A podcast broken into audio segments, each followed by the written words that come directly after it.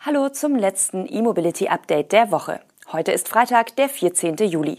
Mit den folgenden Nachrichten aus der Welt der Elektromobilität schicken wir Sie ins Wochenende. Grünheide-Ausbau startet im Juli. VW handelt mit Strom aus Autoakkus. Porsche enthüllt elektrische Roadster-Studie. NIO verschiebt seine Batterieproduktion und Baden-Württemberg fördert Elektromobilität.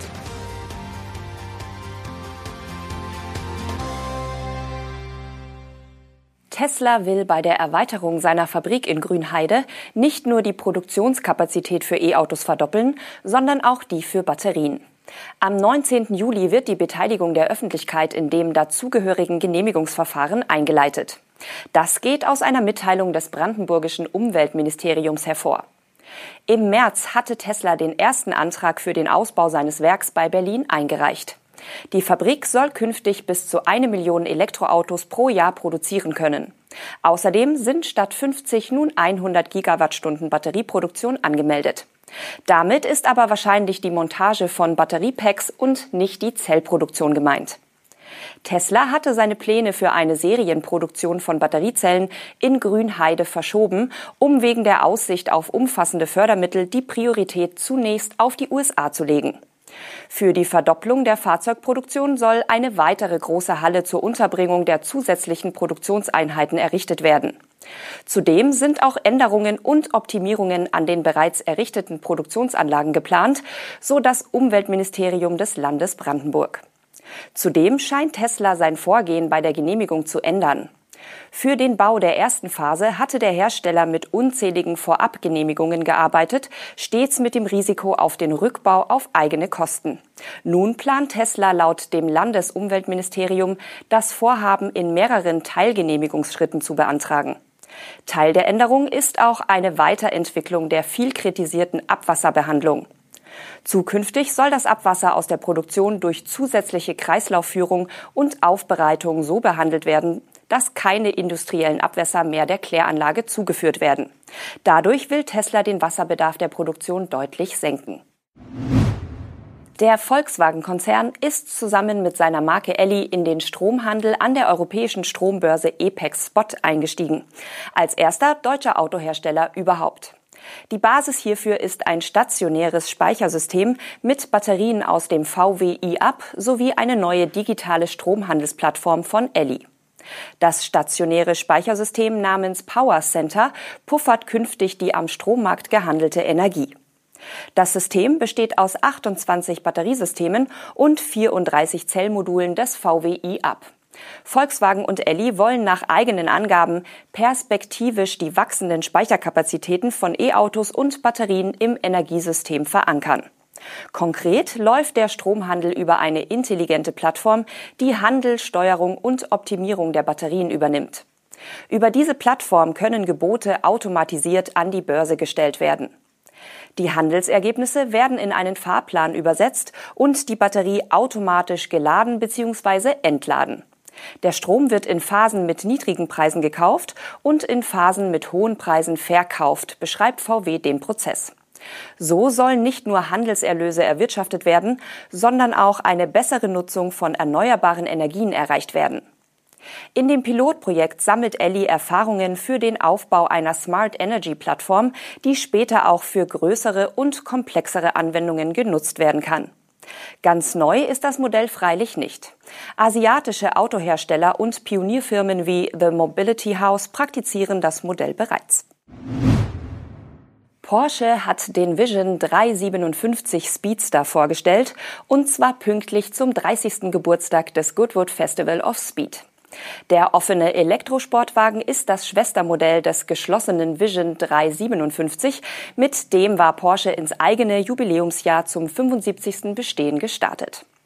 Mit der 357 im Namen der beiden Studien und natürlich auch beim Design lehnt sich Porsche an den 356 an.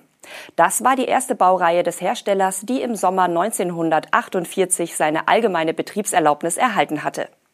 Auch wenn die Studien als Hommage an jenen Ur-Porsche gedacht sind, setzen die Entwickler auf einen elektrischen Antrieb. Der Vision 357 Speedster basiert auf der Technologie des Porsche 718 GT4 e Performance. Die Elektromotoren und die Batterietechnologie stammen also vom Mission R.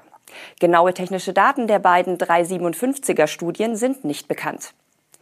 Der Technikspender verfügt aber über einen elektrischen Allradantrieb mit jeweils einer permanent erregten Synchronmaschine je Achse. Die Motoren können in der Spitze bis zu 800 kW Leistung erreichen. Der 80 Kilowattstunden große Akku arbeitet mit einer Systemspannung von 900 Volt und kann in rund 15 Minuten von 5 auf 80 Prozent SOC geladen werden.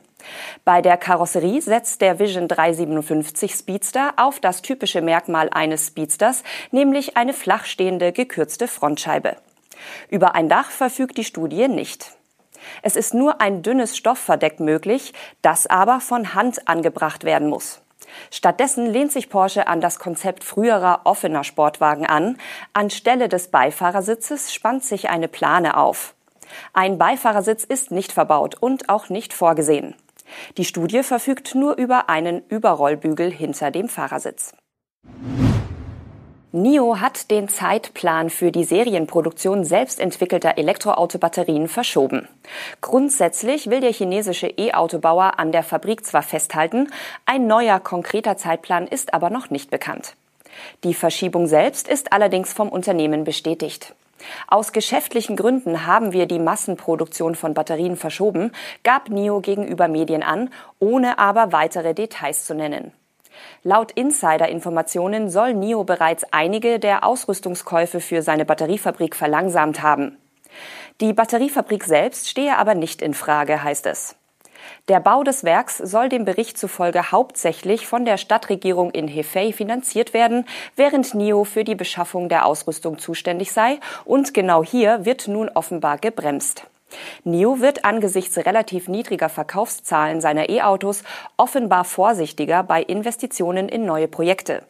Zudem seien die Lithiumpreise stark gesunken und der Zukauf von Batterien kein existenzbedrohendes Problem mehr, heißt es von den Insidern.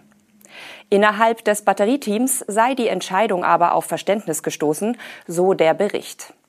NIO hatte im vergangenen Jahr bestätigt, ab 2024 mit der Herstellung von selbstentwickelten Batteriepacks zu beginnen und langfristig auch Batteriezellen selbst herzustellen. Mit der vierten Landesinitiative Elektromobilität will die Regierung von Baden-Württemberg der Antriebswende im eigenen Bundesland auf die Sprünge helfen.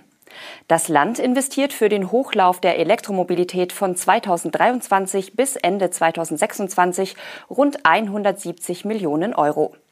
Die Förderung wird ergänzend zur Bundesförderung ausgestaltet.